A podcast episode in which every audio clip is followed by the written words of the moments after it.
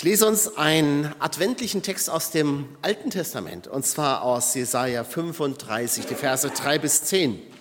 Jesaja 35, Verse 3 bis 10. Da schreibt der Prophet, Macht die erschlafften Hände stark und die weichen Knie fest. Ruft den verzagten Herzen zu, seid stark und fürchtet euch nicht. Seht, dort kommt euer Gott mit Rache und Vergeltung. Er selbst wird euch befreien. Dann lässt er Blinde wieder sehen und schenkt den Tauben das Gehör. Der Lahme springt dann wie ein Hirsch, der Stumme jubelt froh.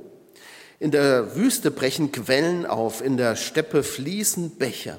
Der Glutsand wird zu einem Teich. Das dürre Land sprudelt Wasser hervor. Da, wo jetzt Schakale hausen, ist dann ein Platz für Schilf und Rohr. Eine Straße wird es dort geben. Man nennt sie den heiligen Weg. Kein unreiner Mensch darf auf ihm gehen. Er ist nur für die Kinder, äh, für Gottes Volk. Selbst Unkundige finden den Weg und werden nicht in die Irre geführt. Es wird keinen Löwen dort geben, kein Raubtier lauert auf ihr. Nur die Erlösten wandern darauf. Die von Yahweh Befreiten kehren heim. Mit Jubel kommen sie nach Zion zurück. Aus ihren Augen strahlt unendliches Glück. Wonne und Freude stellen sich ein, Kummer und Seufzen sind für immer vorbei. Meine Güte, wie optimistisch, oder? Also da kommt ja wirklich, äh, da, da merkt man, der, dass der Prophet ergriffen ist von Freude. Und sowas kennt ihr vielleicht auch. Ich weiß nicht, ob ihr euch an so Situationen in eurem Leben erinnert, wo ihr so richtig ergriffen wart von Freude. Also wo, wo nichts diese Freude hat trüben können. Also viele erleben das zum Beispiel, wenn Kinder geboren werden. Ne? Das, äh, das habe ich ja schon mal hier gesagt, da bin, bin ich ja bekennende Heulsuse. Weil das so ein ergreifender Moment ist. Ja? Du, du weinst vor Freude. Und die Frauen ja noch umso mehr, die, die nach den Schmerzen der Geburt dann endlich äh, das Kind in ihren Arm halten dürfen. Also was für eine Freude ist das? Oder wenn du endlich den Mensch deines Lebens gefunden hast, deinen Lieblingsmenschen, mit dem du durchs Leben gehst. das ist ja auch, so verliebt sein ist ja auch eine Freude. Oder ähnliches. Vielleicht fallen euch noch ganz andere Dinge ein. Jedenfalls der Prophet Jesaja, der beschreibt hier, die, wie, das, wie das Volk Israel wieder zurückgehen wird aus dem Exil. Dazu muss man wissen, da waren die ja noch gar nicht. Also als Jesaja hier schreibt, da ist das Exil ja noch gar nicht da. Ja, also die sind eigentlich noch zu Hause. Aber Jesaja weiß schon, wohin die Sache führt. Er weiß, wenn das so weitergeht, und das hat Gott ihm eben auch gezeigt, dann wird das kein gutes Ende finden. Das heißt, die dunkelste Stunde steht Israel noch bevor. Aber er sieht schon darüber hinaus und sagt, und selbst es wird nicht dabei bleiben, sondern Gott wird zurückkommen. Das Volk Israel wird zurückkommen. Gott hat eine heilvolle Zukunft für sein Volk und darüber freut sich der Prophet jetzt schon. Die Adventszeit, die ist ja nun wirklich auch dazu angetan, äh, eigentlich von Freude sich ergreifen zu lassen. Das ist für uns gar nicht mehr so einfach. Ne? Also ich bin jetzt 57, ich habe also 57 Mal schon Advent erlebt. Okay, die ersten paar nicht so bewusst, aber so ab einem gewissen Alter, ne, ähm, da erlebst du das und jedes Mal heißt es, ja, Jesus kommt bald. ähm, ja, es ist alles toll, es ist alles schön und es ist Licht und das hörst du jedes Jahr und man gewöhnt sich irgendwie auch so dran. Ne? So, das ist gar nicht mehr so aufregend. Aber im Grunde ist es das doch. Wir, wir freuen uns auf die Ankunft von Jesus. Das ist, äh, da müssten wir eigentlich platzen vor Freude. Als Jesus damals geboren wurde, vor 2000 Jahren, da gab es ja ein Riesenaufsehen. Das war ja ein Riesenputz, der da veranstaltet wird.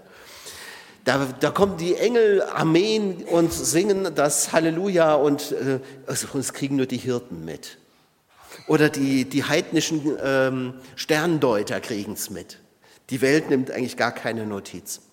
Und Jesus kommt als kleiner Wicht zur Welt und er kommt eben nicht zu den Mächtigen, sondern er kommt, wie es hier schon heißt, schon beim Propheten Jesaja, zu denen, die wankende Knie haben. Macht fest die wankenden Knie, sagt er. Jesus kommt zu denen, die schwach geworden sind, denen das Leben aus den Händen gleitet. Er kommt zu denen, denen man alle Mittel aus den Händen geschlagen hat.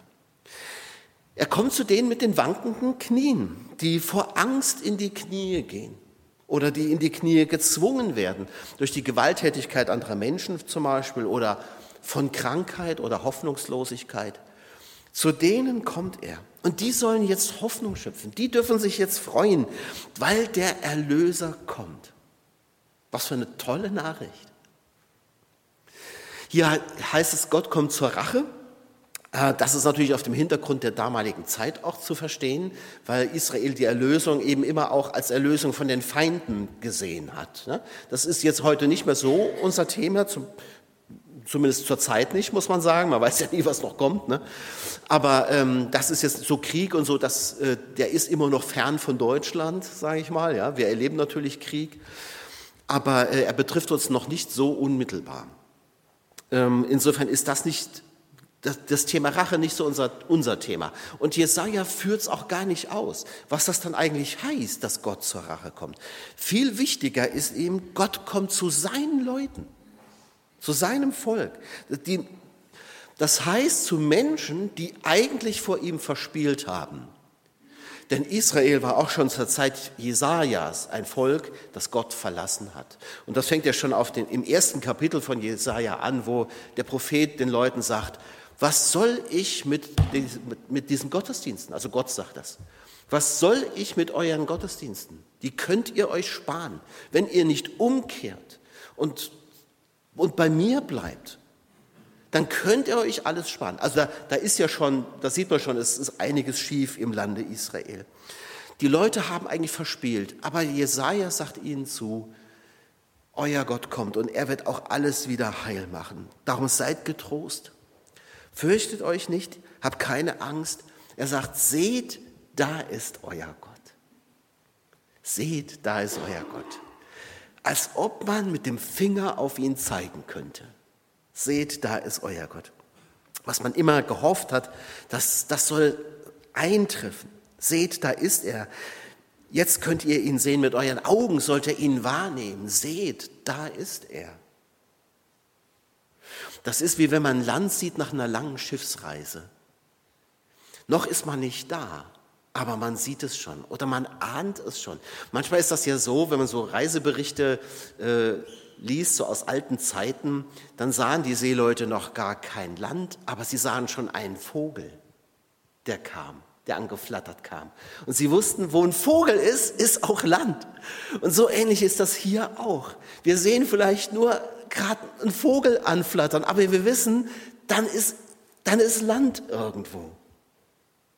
Seht, da ist euer Gott. Ihr mögt ihn jetzt noch nicht sehen, aber er ist da. Und er wird kommen. Jetzt hat man damals natürlich noch nicht gewusst, was, wie Gott das machen wird. Das ist ja alles hier so, boah, das klingt so pompös irgendwie alles. Ne?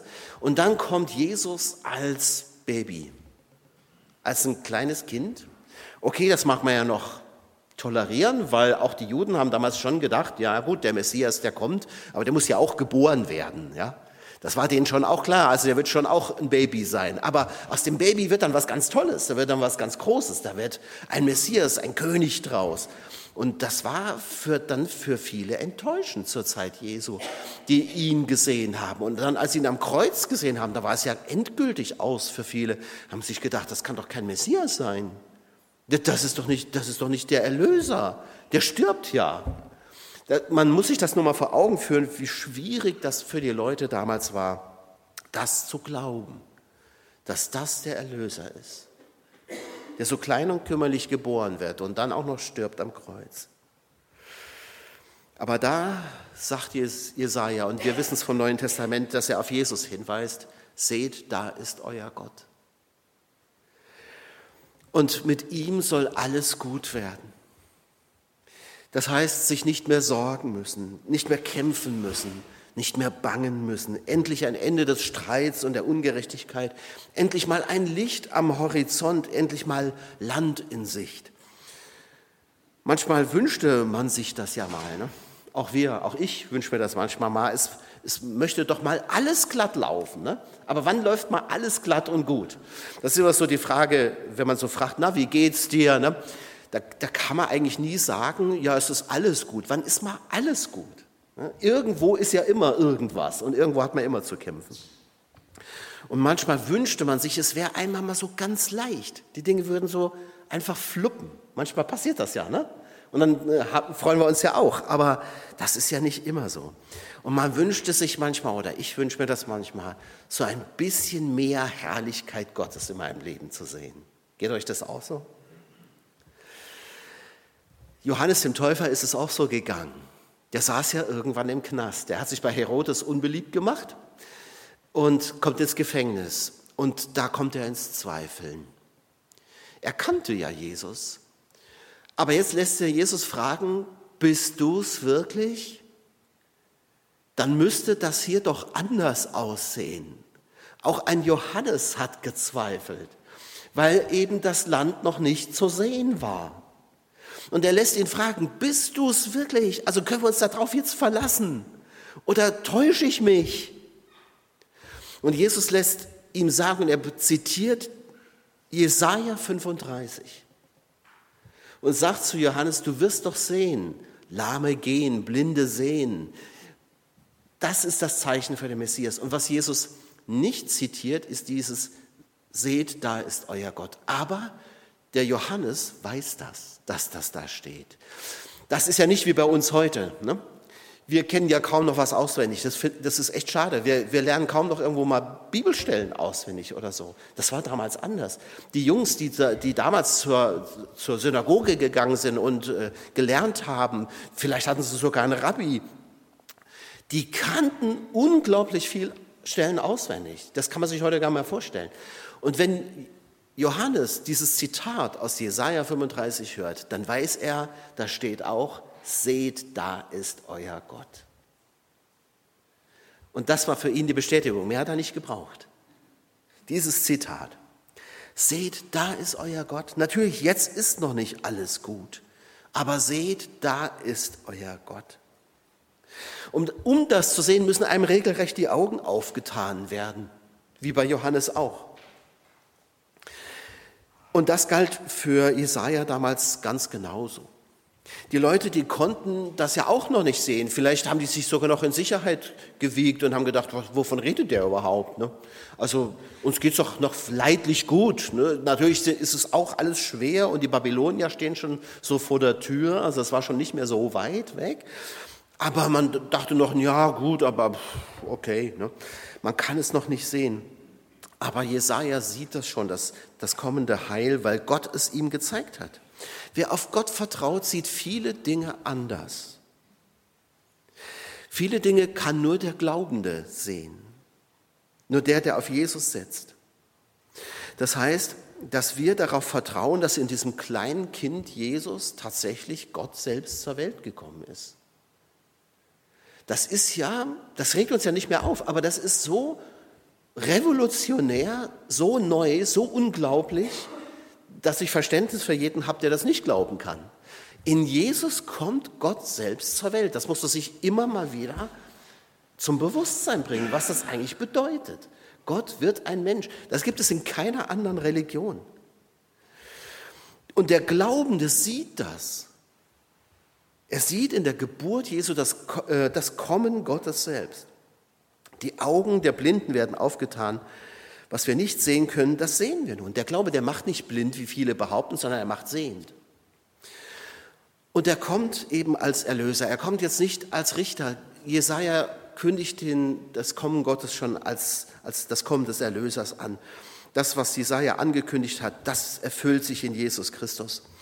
Und äh, Jesaja hat natürlich hier ein ganz wörtliches Verständnis von dem, was, was der Messias bringen wird, was der Erlöser bringen wird. Da ist ja von körperlichen Gebrechen die Rede. Die Lahmen werden, werden wieder springen wie die Hirsche ne? und die Blinden werden sehen, die Tauben werden hören, die Stummen werden sprechen.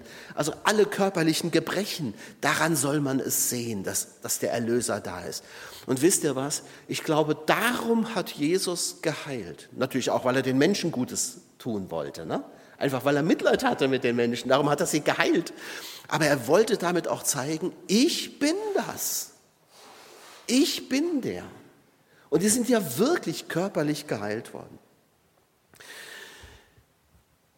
Das erleben wir leider nicht immer, dass, dass körperliche ähm, Krankheiten geheilt werden, aber manchmal schon.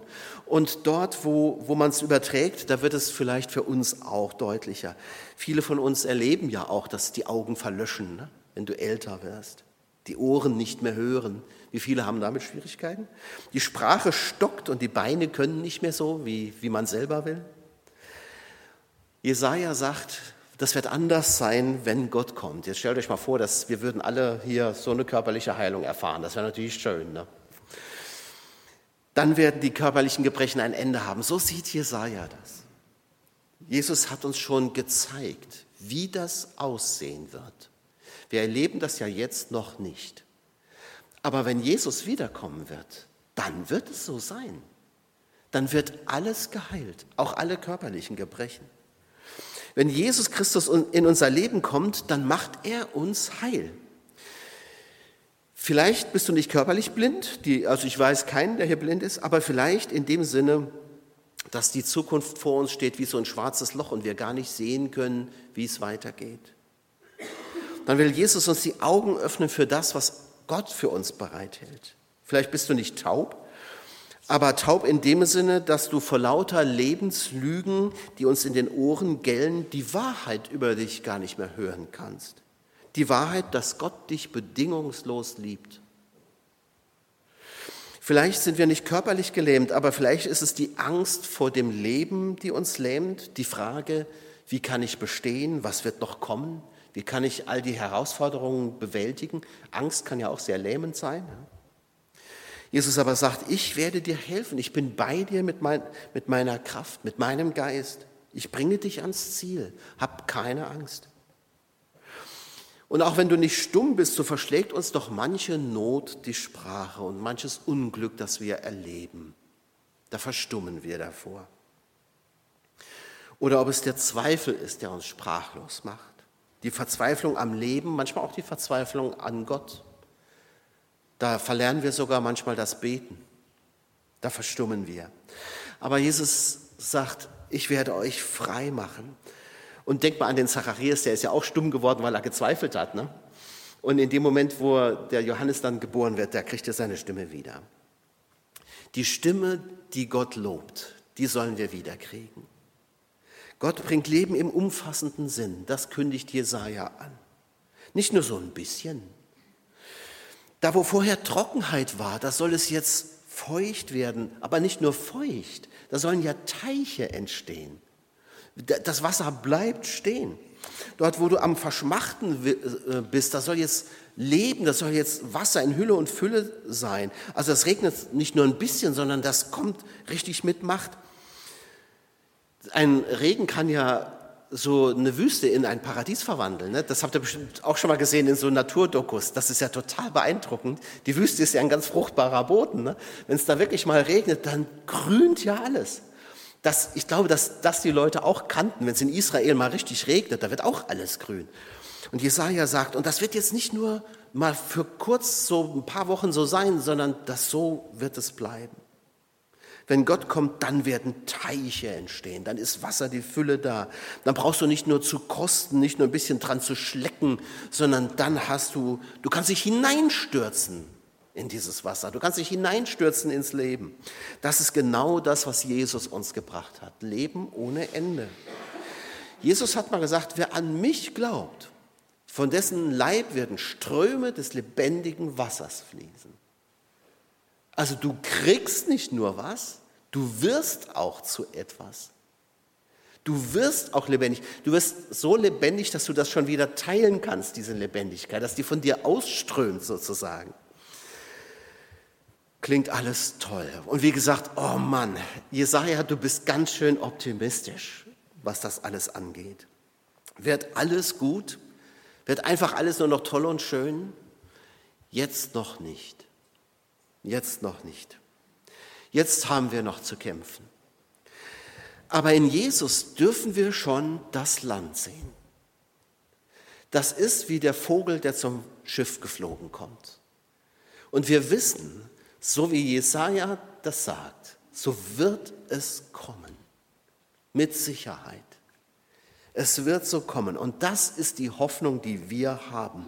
Und das Kind in der Krippe, das ist die Verheißung dessen, was noch kommen wird. Seht, da ist euer Gott. Der wird uns jetzt noch nicht aus allen Nöten herausreißen. Und wir werden das jetzt auch noch erleben in diesem Leben, dass die Hände schlaff werden und die Knie werden weich. Das ist einfach so. Aber ihr dürft voller Hoffnung sein, sagt Jesaja. Darum macht die wankenden Knie fest und die Hände stark. Ihr habt allen Grund zu hoffen. Wer will das nicht? Und Jesaja spricht ja dann von dem Weg, der, der gebahnt wird. Und wir wissen, Jesus hat das selbst gesagt, ich bin der Weg zu Gott, ich bin der Weg zum Leben. Gott schafft uns Bahn, einen Weg, der schnurstracks zu ihm selbst führt. Jesaja hat ja noch was ganz anderes vor Augen. Er sieht, dass Gott sein Volk wieder nach Palästina bringen wird. Das war damals natürlich das, was interessant für den Propheten war. Er sieht ja schon, wie es enden wird. Er sieht schon, dass die in Gefangenschaft geführt werden. Aber er sieht, die kommen auch wieder zurück nach Jerusalem. Das ist der Blick in die ferne Zukunft. Jesus tut das auch, aber in einem viel tieferen Sinne. Er bringt uns zurück ins Vaterhaus. Das ist unser eigentliches Zuhause. Wir kommen ja von Gott. Wir sind ja Geschöpfe Gottes. Wir sind ja seine Kinder. So hat er das ursprünglich gedacht, dass wir in Gemeinschaft, in ungetrübter Gemeinschaft mit ihm leben. Das war das, was Gott für uns Menschen vorhatte. Die Menschen, wir haben es vermasselt. Aber Jesus stellt das wieder her. Er hat uns den Weg zum Vaterhaus geöffnet. Wir sind Kinder Gottes. Wir sind wirklich Kinder Gottes. Der Weg, den wir noch zu gehen haben, bis wir das mal in Fülle sehen werden, das ist sicherlich kein Spaziergang. Da ist noch manches auf diesem Weg. Der, der Jesaja sagt ja, also da, da, wird es keine Löwen mehr geben, da wird alles auf diesem Weg gehen nur die Reinen, ähm, die werden sozusagen, das wird ein ebener Weg sein, da musst du keine, da brauchst du kein äh, E-Bike, ja, das kannst du alles locker so machen. Ähm, das, das ist ja so nicht. Also das erleben wir ja auch noch nicht. Unser Lebensweg, der ist auch manchmal noch schwer. Da gibt es manchmal Berge und da gibt es auch noch wilde Tiere, die, die sieht der Jesaja ja schon fast aufgelöst. Aber die sind ja noch da. Da gibt es noch manches, was an uns will. Manches an Anfechtungen und Gefahren, was ja auch wilde Tiere sein können. Ja, das sind, das sind manche Sorgen, die uns auffressen wollen. Das sind manche Krankheiten, die an uns nagen. Das sind Ängste, die uns verzehren. Das ist mancher unguter Geist, der uns verschlingen will. Das lauert alles auf unserem Lebensweg. Das ist so. Der ist nicht so eben. Aber Jesaja würde sagen, hab trotzdem keine Angst. All das mag ja da sein, aber es hat überhaupt keine Macht über dich. Und wir können sagen vom Neuen Testament her, Jesus hat den Satan gefällt. Er ist gefällt. Er kann gar nicht an uns. Die, die sich auf Jesus verlassen, stehen unter dem Schutz von Jesus. Und der hat den Satan gefällt der wütet jetzt noch und das erleben wir ja gerade auch. Aber er hat im Grunde schon verloren. Er hat schon ausgespielt. Seit Weihnachten, seit Karfreitag und Ostern hat der Satan ausgespielt. Er hat gar nicht so viel Macht. Die sollten wir ihm auch nicht geben. Gott hat Bahn gemacht. Er hat uns den Weg bereitet durch Jesus Christus. Und auf dieser Bahn kommt man direkt zu ihm. Jesaja sagt, da dürfen nur die Reinen gehen okay, äh, ich würde mich jetzt nicht als Reiner bezeichnen, ja, aber das ist, sieht das Neue Testament eben anders. Auf dem Weg dürfen gerade die gehen, die wissen, dass sie nicht rein sind, weil Jesus sie rein macht. Man müsste es eigentlich genauer sagen, man, auf diesem Weg gehen die rein gewaschenen, die rein gemachten, die gehen auf diesem Weg. Denn wer ist schon von sich aus rein? Ich kann das von mir nicht sagen.